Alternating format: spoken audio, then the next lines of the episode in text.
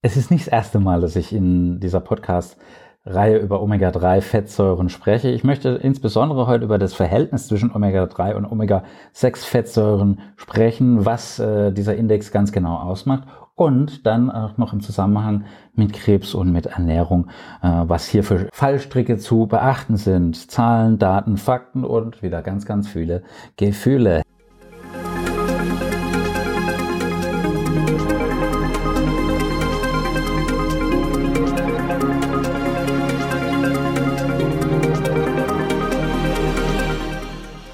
Herzlich willkommen bei Revolution Pharmacy. Mein Name ist Reuter, Apotheker Jan Reuter und wer mir ein Abo schenkt, der darf natürlich auch Jan zu mir sagen. Wie bei ganz, ganz vielen im Leben kommt es auch bei den Fettsäuren auf das Verhältnis einfach an, indem wir die über die Ernährung zuführen. Wir haben die wichtigsten Omega-6-Fettsäuren, das sind die Linolsäure, die Gamma-Linolensäure und die Arachidonsäure.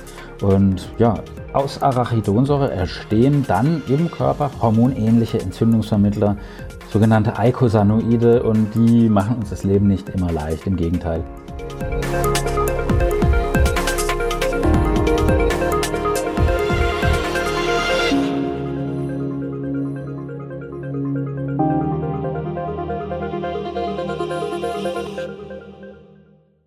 Die haben bei vielen entzündlichen Erkrankungen, wie zum Beispiel Rheuma, ihre schmutzigen Finger im Spiel. Und je mehr Arachidonsäure unser Körper mit der Nahrung aufnimmt, desto mehr dieser entzündungsfördernden schmutzigen Botenstoffe werden auch gebildet, mit all seinen Konsequenzen. Ja, wo ist Arachidonsäure drin? Ja, Schweinefleisch, Schweinespeck, Wurstwaren. Gerade bei Rheuma solltest du das bei entzündlichen Erkrankungen deutlich herabsetzen den Konsum. Natürlich äh, gibt es nichts Schöneres als eine Wurst hier beim Metzger Kaufmann, aber nichtsdestotrotz bei entzündlichen Erkrankungen oder, oder auch bei Krebs sollte Fleisch grundsätzlich gemieden werden.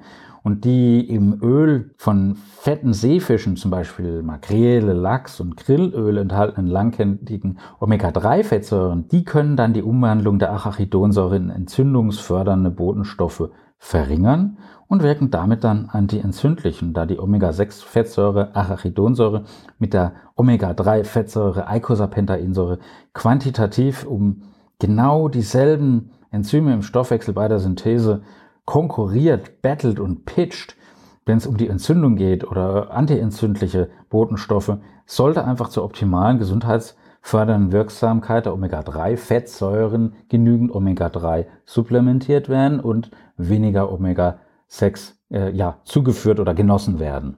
Was sind hier so die Zahlen, die ich empfehle?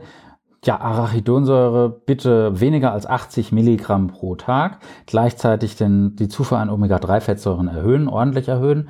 Und seit kurzem ist auch entdeckt worden, dass aus den Omega-3-Fettsäuren Eicosapentaensäure und Docohexaensäure auch entzündungsauflösende Botenstoffe gebildet werden können. Zum Beispiel Protektine oder Resolvine, die eben Entzündungen auflösen können die können tatsächlich eine Entzündung auch komplett äh, zum, zum Abklingen bringen. Das klingt sehr, sehr interessant. Und diese Resolvine und diese Protektine, die wirken außerdem anti-apoptotisch und antiangiogenetisch. Das heißt, die Wirkung äh, gegen Krebs ist tatsächlich mittlerweile auch nachweisbar. Und die Fettsäureversorgung, die kann man tatsächlich äh, labordiagnostisch ermitteln. Das haben wir im Team auch gemacht. Es gab sehr lustige Ergebnisse. Um, und die Erhebung vom Fettsäurestatus äh, labordiagnostisch ist äh, ein wunderbares Ding, weil da werden die gesättigten, die einfach ungesättigten und die mehrfach ungesättigten Omega-3 und Omega-6-Fettsäuren bestimmt und gleichzeitig werden die wichtigen Verhältnisse der einzelnen Fettsäuregruppen zueinander erhoben. Also wie können die miteinander? Wer hat hier das Sagen? Wer hat hier die Oberhand? Was ist die Konstellation? Äh, was sind die sozusagen die politischen Voraussetzungen im Omega-Fettsäureprofil? Ähm, und gerade das Verhältnis von Omega-6 zu Omega-3-Fettsäuren ist wichtig. Und dann natürlich auch der Omega-3-Index als Risikoindikator für kardiovaskuläre Erkrankungen und das Verhältnis Arachidonsäure zu Eicosapentaensäure. Dieser hm, Quotient ist der Biomarker sozusagen für die Entzündungsbereitschaft. Ja, und wie ist das jetzt in der Krebstherapie? Häufig wird dann den Krebspatienten ja noch pauschal eine Wunschkost oder was kohlenhydratreiches, aber fettarmes nach den Regeln der Deutschen Gesellschaft für Ernährung empfohlen. Was falsch ist, was nicht gut ist. Äh, aktuelle klinische Erfahrungen und Studien, die sprechen zumindest dafür, dass Krebspatienten deutlich mehr Fett und deutlich mehr Eiweiß brauchen und viel weniger Kohlenhydrate und viel weniger Zucker verzehren sollten. Da geht es zum einen erstmal um die Energiedichte. Fett hat einfach viel mehr Kalorien als Eiweiß und Zucker. Und es geht natürlich auch ähm, um den Zucker an sich. Ja, ähm, Krebszellen brauchen Zucker. Ohne Zucker hungern die relativ schnell aus. Ich will es jetzt gar nicht so doll vereinfachen.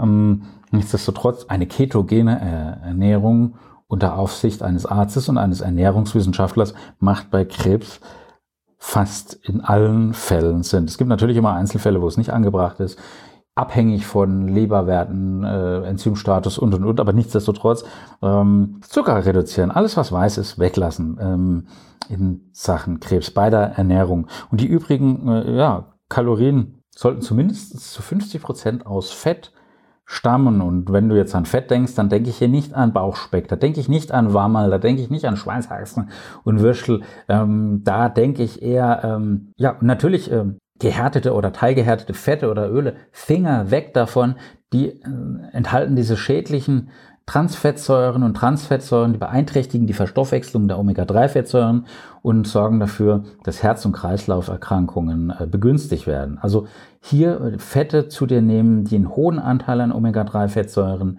ähm, Alpha-Linolensäuren, Eicosapentaensäure und Docohexaensäure enthalten. Ähm, das findest du im fetten Seefisch, was natürlich sehr lecker ist. Du findest es auch in Grillöl, du findest es in Leinöl, Rapsöl, Hanföl. Und wer keinen Fisch und Leinöl mag, der kann auch Nahrungsergänzungsmittel oder hochkonzentrierten, hochgereinigten Fisch, Algen oder Grillöl als Ersatz zurückgreifen. Und aufgrund der ausgeprägten antientzündlichen Wirkung wirken diese langkettigen maritimen Omega-3-Fettsäuren dem Gewichtsverlust, gerade bei Krebs, entgegen und die stabilisieren dein Immunsystem und auch der Appetit wird durch die Eicosapentaensäure bei den Betroffenen verbessert. Gleichzeitig zeigen Studien, dass dann einfach, ähm, wenn du Omega-3 supplementierst zwischen 6 und 700 Milligramm dreimal pro Tag, also Omega-3-Fettsäuren, dann äh, senkt sich das Risiko für so eine Polyneuropathie um tatsächlich 70 Prozent. Ich kann dir gar nicht sagen und du willst vielleicht auch gar nicht wissen, wie viele Patientinnen wir haben, die Post-Chemo dann äh, an einer Poly, an einer qualvollen Polyneuropathie leiden und äh, denen kaum oder wenig geholfen wird, was äh, schade ist. Man müsste es doch eigentlich besser wissen. Ich habe dazu schon etliche Podcast-Folgen. Ähm, schau hier einfach mal rein in meinem Podcast, aber auch auf Revolution Pharmacy oder äh, ja auf meinem auf meinem YouTube-Kanal. Hier möchte ich jetzt nochmal abschließend, äh, gerade in der Krebstherapie, weil da ist es mir besonders wichtig, diese zwei Gramm langkettige Omega-3-Fettsäuren, das darf auch gerne mehr sein, sofern du es verträgst, darf auch gerne mehr sein. Es ist sehr, sehr schwer, das zu einer Überdosierung da kommen zu lassen. Aber du brauchst zwei bis drei üppige 200 Gramm Portionen Lachs oder Hering in der Woche und da hast du acht bis zwölf Gramm Omega-3 Fettsäuren. Ganz, ganz wichtig. Der Fisch, der ist je nach Fischart und Herkunft natürlich auch unterschiedlich stark mit Schwermetallen belastet, mit Pestiziden belastet, weil gerade Thunfisch und Heilbutt bis zu achtmal so stark mit Blei wie Seelachs, Hering oder Forelle. Also schau, dass du hier aus einer Biokultur eben den Lachs zu dir nimmst oder den Hering oder die Forelle.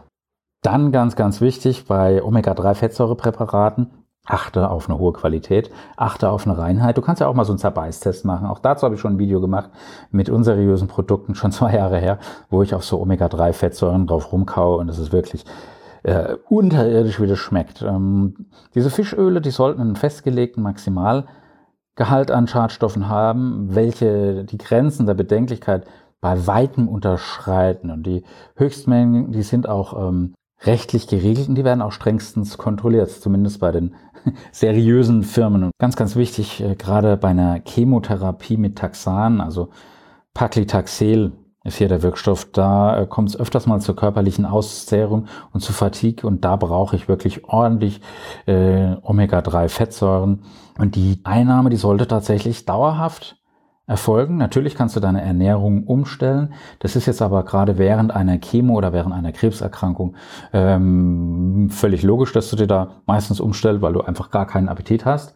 Dazu soll es erst gar nicht kommen und danach machst du dir dann eh oder auch schon währenddessen, wenn du es dann gut überstehst, Gedanken, was kann ich an meinem Leben denn ändern, was kann ich verbessern, welche Stellschrauben kann ich drehen, damit äh, sowas unwahrscheinlicher wird. Also in diesem Sinne, denkt an eure Omega-3-Fettsäuren, macht mal so einen Status, kostet nicht viel, ist extrem aussagekräftig und du wirst erstaunt sein, was du da alles über dich rausfindest. Am anderen Ende war der Jan, zieht die Mundwinkel nach oben, esst euren Fisch, love, peace, bye.